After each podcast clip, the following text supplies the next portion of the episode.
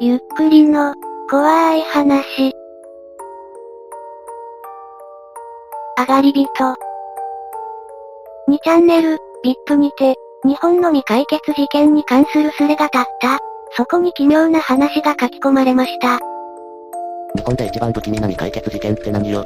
このスレでは未解決の事件に関して雑談するような感じで進行していきました。有名な事件も書き込まれていますね。そしてこのスレが300ほど進んだ時でした。山は怖い、何が怖いって幽霊とか動物とか天候とか色々あるけど、一番怖いのは人間。突如事件とは関係のない話をする人が現れました。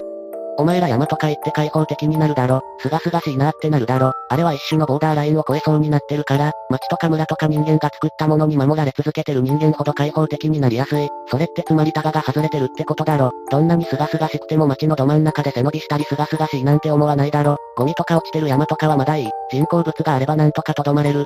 でも100%の自然はダメだ。狂ってか戻っちゃう。動物にのせっくるとかする人はまさにそれ。当てられちゃってんの山とか森の雰囲気に遭難とかしちゃうと最悪。無意識に、助けが来ないかも、死ぬかも、って思う。それは動物として当たり前のことなんだけど人間としては戻れなくなる。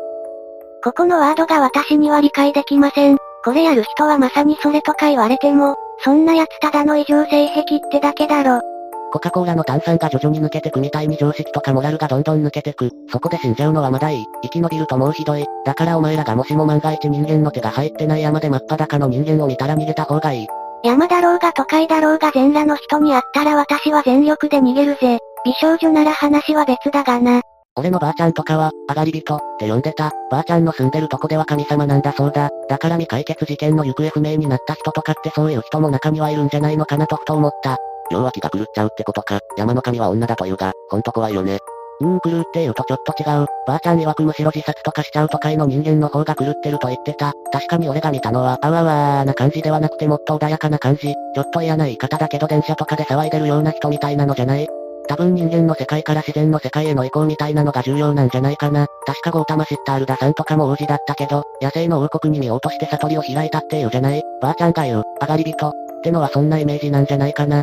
上がり人に一致する情報は見つかりませんでした。Google にすら引っかからない単語ってすごいな。ありそうな言葉なのに。うん俺も結構興味があって調べたんだけどね。全然ダメ。Yahoo の知恵袋とかで質問したことあるんだけどなぜか消えちゃうのさ。つうかばあちゃんばあちゃん言ってて申し訳ないんだがばあちゃんはその単語を口に出すことも結構ためらってる感じだった。多分俺がここでこんなこと書いてるって知ったらめちゃくちゃ怒られる。YouTube で拡散した私はもっと怒られるのだろうか。上がり人怖い。山の住人の話は結構出てくるよな。それこそ神の類や霊、過去の人間とかな。未解決事件とはすれちかもしれんが上がり人の話していい山はおかいたでも専門すれあるぐらいだからな。日本人にとってはかなり重要な存在。構わんが落ち着いたら371でも語ればすれ住人喜ぶと思うぞ。コピペでもいいけど。すれ違だったら申し訳ないんだが書くわ。少し長文になるけど勘弁してくれ。正直俺も秘密を秘密にしておくのは辛い。正直喋りたくて仕方ない。うん、まあ特定されない程度に書くけどばあちゃんは九州の人間で、子が、って名字なんだけど、その地方はやたらと、子が、って名字が多い場所とだけ書いておく。なんかその地方の結構ルーツにまつわる話で、古賀の他にも、新賀ってのもあったような気がするけど忘れた。厨房の時の話だから勘弁してほしい。で遡ること厨房の時なんだけど近所の経由で俺は当時流行ってたルアーフィッシングをやってたのさ。ばあちゃんの家に遊びに行ってる時なんて釣りくらいしかやることないからさすがに飽きてた俺はお気に入りの、スケルトン G を思いっきり投げたら向こう岸の林にまで飛んでっちゃってそれを取りに岩を渡って取りに行ったのさ。今考えればその川がばあちゃんの言ってた、境界線だったんだと思う。あ、これ完全に余談なんですがスケルトン G という単語が気になって調べたら、グランダー武蔵という釣り漫画で生まれた商品のようです。コロコロで昔やっていた漫画ですね。化学物質過敏症の人が山でテント張って暮らしたりしてることもあるよ。建築物がほぼ全てダメな人っているから。あと1時間もしたら、上がり人唯一の検索結果がこの会場になるのか。で向こう岸まで着いてスケルトン G を探したんだけど見つからない。向こう岸の竿から糸を辿っていけばすぐ見つかりそうなんだけど不思議となかなか見つからないのね。当時小遣いが月1000円だったから2000円のルアーは俺にとって宝物だったから1時間くらい森の中をうろうろしてたと思う。川からあんまり離れると遭難するから川の音が聞こえる程度のとこを探してたんだけれど見つからない。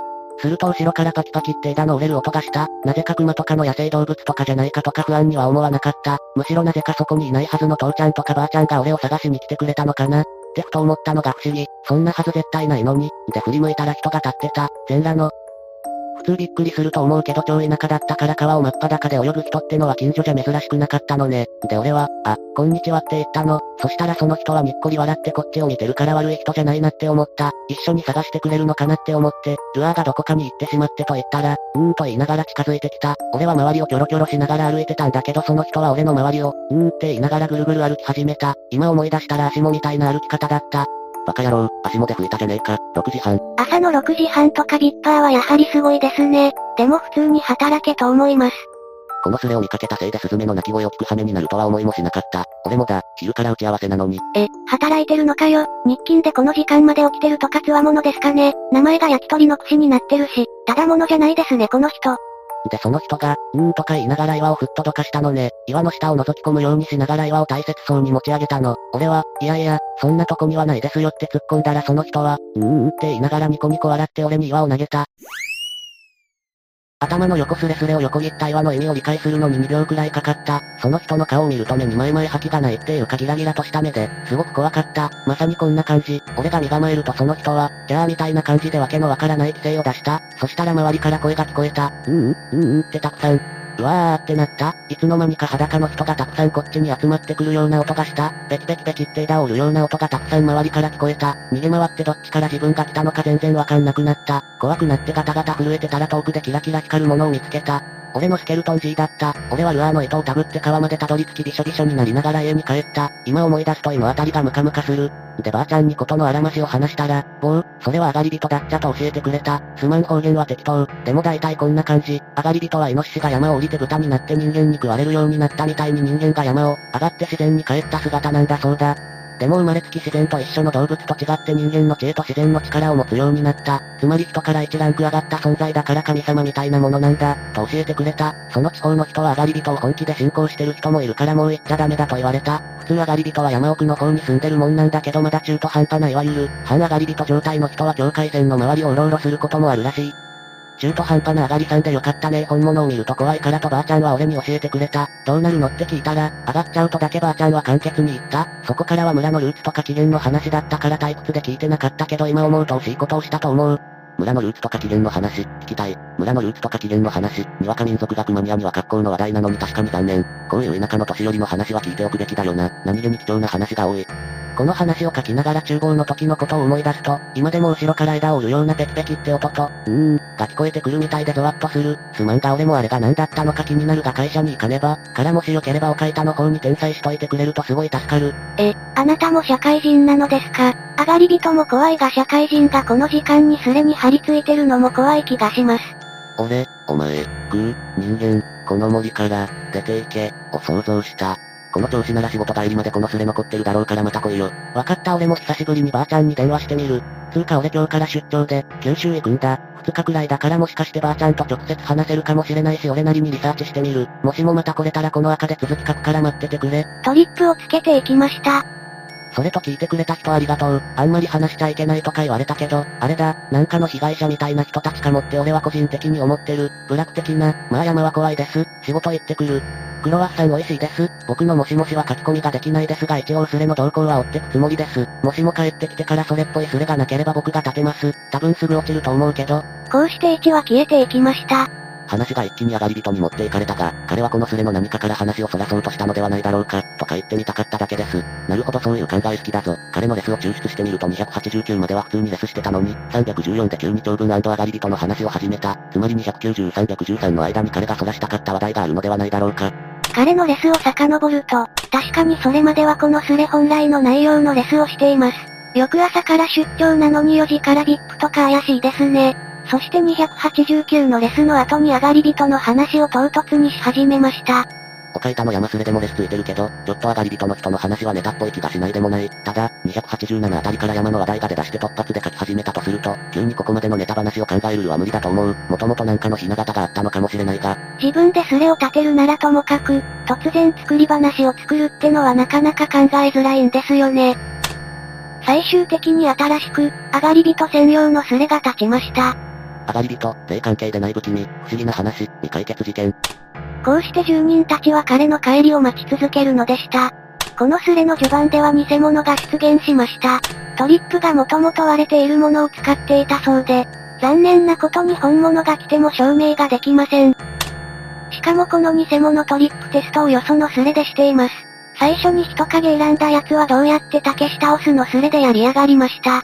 テストしてんじゃねえよゴラー。人影好きな俺に謝れ。そうだぞゴラー。レベルを上げて引っかくでゴリ押して倒すんだよ。人影なめんなよ。このグダグダ感はまさしくリップ。お前ら変わらないな。住人たちがグダグダして日付をまたいだ後のことでした。すんません、お待たせしました。まあ今更ですけど一応この2日の話を簡単に話そうかと思います。赤バレしてるし偽物だと思われるかもだけどまあ、作り話だと思って聞いてくれればいいです。午前中にチラチラ覗いてたら偽物がたくさんいてビビった。なんで赤バレするの？単語が簡単すぎたから、詳しい人教えてくだしや。絶対本物とは言えませんが彼が帰ってきました。お、来てる来てる。来たー。いいよいいよ。今回の出張は昨日新幹線で九州まで行き今日の朝帰宅後すぐに車で富山に行く強行スケジュールでした。遅れた理由ってか言い訳なんですけど車両車が車上荒らしにあった。コンビニにリレーン買いに行ったら車の中がぐちゃぐちゃになってました。結構大切な書類とか駐車場に巻き散らかされててすっごい嫌な汗かきました。あと車両のノートパソコンが盗まれて、もしかして公安が、とか思ったけど、田舎の一風習でなんで公安が動くねん、と思い直し、警察に連絡しました。とりあえず今からばあちゃんの家で聞いたことや分かったことをお話しします。まず今回の出張はさっきも言ったんだけど結構ハードなスケジュールだったんで夜遅くにばあちゃんの家に到着しました。まあ孫は可愛いんでしょう。8時くらいに到着したんですけど起きててくれましたがただでさえ早寝早起きの老人なので一つ二つ会話をして終わっちゃいました。いつもは7時くらいに寝てしまうらしい。ちなみにその日はばあちゃんの家の近くで祭りがあるらしく本家の方の人も来てて結構賑やかでした。その本家の人ってのは俺のじいちゃんの兄弟の孫に当たる人で俺は文家なのね。結婚もしてて俺より一回り年上なんだけど会うのはすごく久しぶりで懐かしかった。見た目熊みたいな人でここでは A さんって呼ぶわ。名字が同じだから登場人物が全員 K さんになっちゃうから頭文字じゃないよ。一応、で熊みたいな A さんと少し話せる機会があった熊みたいな A さんは結婚もして子供もいる。奥さんはかなり美人で俺と実は同じ年だった。トリックの人に似てる。で家族3人でばあちゃんの家に A さんの両親と遊びに来てたみたい。でまあ世間話もそこそこにまあビールでもうみたいなありきたりな親戚付き合いが始まったわけ。ちょこちょこ話してたら祭り林が聞こえるんで気になって聞いてみたの。なんか手がかりになるかもしれないし、夏祭りにはちょっと早いし何のお祭りなんですかって。そしたら A さんが、気になるなら見に行けばいいよ。出店とかがたくさん出るようなお祭りじゃないけどって。まあ、そうですか。じゃあ行ってきます。じゃ。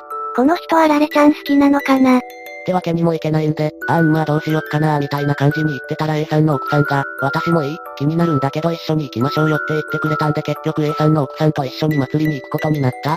で祭りの会場に行くまでの道すがら世間話しつつ奥さんが俺と同い年ってことが発覚し仰天してちょっとドキドキしつつ祭り会場に着いた。祭りって言っても当たりの土地で一番広い広場で町内会が焼き鳥とか売ってたり地元の人が自分で作った野菜売ってるような祭り。お前ドンキホーテの住人だろって言いたくなるシャカシャカジャージのドキュンとかいないタイプのお祭りでかなりアットホームな感じだった。すでに祭りはフィナーレに向かってるらしく結構な人がいた。結構混んでるんで気をつけてくださいねって奥さんに言ったら、手でも繋ぐ。っていたずらっぽく言ったので俺の中で人妻属性が芽生えそうになったりなんやりでああだこうだてんやわんやしてたら子供の泣き声が聞こえたのね。何か親に要求してるみたいな、おうわーんわー、みたいなあれ。まあお母さんは近所の人との井戸端で忙しいらしく軽く叱る程度なんだけど、その叱るフレーズで俺の耳にふと、山の神様に連れてってもらうよ、ってのが入ってきたの。相変わらず子供は、ウェーやーん、って感じで聞いてる感じではなかったけど、奥さんとずっこんばっこん上がり火とか、まさか、そんなエロネタ落ちはしないよな。ああいうフレーズって珍しいですね。お化けに連れてかれるってのはよく親に言われましたけど、手やキイカを加えてる奥さんに言ったら、ああそうかも、この辺には変わった風習があるみたいだから、お瓶を、なんかうまくその流れに乗ってるよ。って思ったけど奥さんもあんまり詳しくないみたい。残念、そんなこんなしてたら不思議な格好の子供を発見した。ミコさん、みたいな格好の小学生が4人くらいぞろぞろ歩いてた。どうやら祭りの最後にこの子たちが何かの儀式をやるっぽい。俺はおおこれはと思って携帯のカメラで写真を撮ったらすげえ怒られた。後ろ姿しか撮れなかった。なんか写真とかは常識でタブーらしい。常識だろ。って言われた。で儀式、舞踊、みたいなのが始まった。こんな時間だが、わくてか。舞踊は巫女さんが4人ご座みたいなのを弾いて鈴みたいのをじゃらんじゃらんするって内容なんだけど、その様式が結構異様で、巫女さんが観客席に向かってずっと背中を向けてるの。なんぞと思ったけど多分観客席から見える山に向かって踊ってるんだなって思った。つまり誰も山に向かって背中を向けてない状態なわけ。これなんてサウンドノベル、上がり人が泣く頃に、続けたまえ、ケイチくん、ちゃんと見てるからね。さすがに標高が高いと言っても9時くらいになると真っ暗になる。祭りはお開きになり俺は疑問を残したまま帰路に着いた。どうしたの？浮かない顔して、と奥さんに聞かれたので、いや、この辺の神様のことがちょっと気になってまして。って正直に言った。そしたら、最近の若い人はこういうことに興味あるんだよねいやいや同い年ですからって突っ込んだら、私の大学時代の友人もかなり変わっててこの辺の神様に興味あるみたい。どうやら奥さんの大学時代の友人が個人的に趣味で研究をしているらしい。マジっすかって俺が喜んでるのが面白かったらしく連絡先を教えてくれた。九州の収穫はこんなものです。釣りを疑うわけではありませんが、本当にゲームのように展開が転がりますね。で、上がり人は、時間稼ぎしてる感が、とか言ったらダメなんだろうな。何にせよ楽しみにしてる、おやすみ。どうも話が都合良すぎる気がしないでもないがおつ。あ、でごめん書き忘れてたんだけど、上がり人進行、みたいなので仏壇みたいなのがあるらしいんだけど、仏壇にしては結構厳重に施錠してあって開けれなかった。普通の家にはないようなようなもんだったし何かのヒントになればいいなって思ってとりあえず写真だけ撮ってきた。あと祭りについて、川の真ん中にかがり火を焚いてたんだけど何か関係あるのかなよくわからん雰囲気になったからとりあえず写真を送だ。寝落ちしそう。画像が上げられました。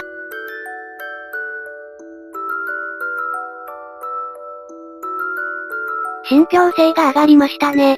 こんなとこかな。とりあえず今日奥さんに紹介してもらった人に連絡してみる。仏壇は普通だな。ちょうど新州なうちの仏壇もこんな施錠式だ。ちなみに内側にもう2枚黒塗りと金塗りの扉がある。そうなんだ。仏壇ってよく知らないから、うは、資料発見。ってなってた俺が恥ずかしいぜ。でも二重になってるんだったら余計中見れないよな。たたり人と似てる感じなんだけど、ルーツは同じかな。ここでたたり人という言葉が出てきます。実は前スレでもちょっと出てきていたのです。これまでに出てきたレスをまとめます。あがり人調べてたんだけどさ、お前ら、たたり人って調べてみ。これがたたり人関連最初のレスでした。あがり人ってたたり人のことかよ。繋がっちまったじゃないか。うちの方にもあったよ。いろんな事情で山に捨ておいた人たちが生き延びてて、人にたたりをもたらすって、山の神の顔を得て生き延びたのだから触れてはならんってな感じた。似たような存在のようですね。話を戻します。そのたたり人ってのちょっと前のレスあったな。携帯で見てるとき、おお、なるほどすげえって思った。あがり人ってたたり人のたたりがあがめるって読めるからあがり人になったんだよな。たたり人は口べらしとか、気狂いとされて山に捨てられた人が山神様の顔で生き延びていて人に恨みを持っているので出会うと襲ってくる。けど山神様の顔を受けてるので、人が手を出すとたたられる。故にたたり人、まかり間違って殺してしまうと、一家全員たたられるので、出会ってしまったら何もかも置いて逃げろと、島根の方なんで割と近いのよね。え、すごい、それって結構有力ってかそれじゃねって思えてきた。これ本当の話なのでしょうかね。そちらの方面に在住の方、知っていたらぜひ教えてください。それではまた明日の晩にお会いしましょう。今度はバレないワードを使ってトリップをつけて消えていきました。そしてその翌日の深夜。事件異次元、霊関係でない不気味、不思議な話、上がり人。新しいスレが立ちました。ただいま。そして彼が帰ってきました。あまり関係のない話が続くので簡潔に。研究しているという人には連絡がつかず。車上荒らしで取られたパソコンが壊れて帰ってきた。指紋を取ってみたらすでに死んでいる人の指紋と照合したそうだ。そして自宅の郵便受けの封筒が開けられてて、誰かに狙われてる気がして怖い。九州で盗まれたのでそっちまで取りに行く可能性がある。今日はもう寝よう。だそうです。ただいま。夜になって帰ってきて、昼に調べたことを報告し始めます。ここら辺も無駄に長いので簡潔に、昼にばあちゃんに電話で上がり人のことを聞く。過去のことを絡めて聞いてみたらばあちゃん急にそわそわする。適当に嘘をでっち上げて詳しいことを聞き出すことに成功。ここからばあちゃんの昔話が始まります。ばあちゃんの話はこんな感じだった。あがり人、あがりさんってこの辺の人は呼んどるけど危ないものじゃないんだよ。神様、守り神みたいなものなんだよ。あれは人間だと思っとる人も村にはたくさんいるけどね。そりゃ今みたいに飛行機でどこまでも行けるような時代にね、山に神様がいてそれが人間の姿をしているけど神様なんだよって言っても若い人は信じれないかもしれないけど、私はねあんたみたいに若い頃に一度あがりさんを見たことがあるんだよ。とまるで子供に言い聞かせるように電話で話し始めた。ばあちゃんがまだ若い頃、戦争は終わりかけで村には町から疎開でたくさんの子供が村に溢れ返っていた。村の小学校のグラウンドは全部畑になって芋やら大根やらを植えて疎開してきた人の食料を補っていたらしい。畑を耕すのは今まで桑なんか触ったこともない町の子供たちだ。女学生だったばあちゃんは気の毒に思ってよく勧誘や角砂糖なんかを配ってたらしい。食料も豊富で安全と言われて疎開してきたけれど現実はしらみだらけのせんべい布団と畑仕事。子供たちはどんどん痩せていったそうだ。そしてある夜のこと数人の子供が疎開先から脱走し畑の野菜を盗み山に逃げ込んだらしい。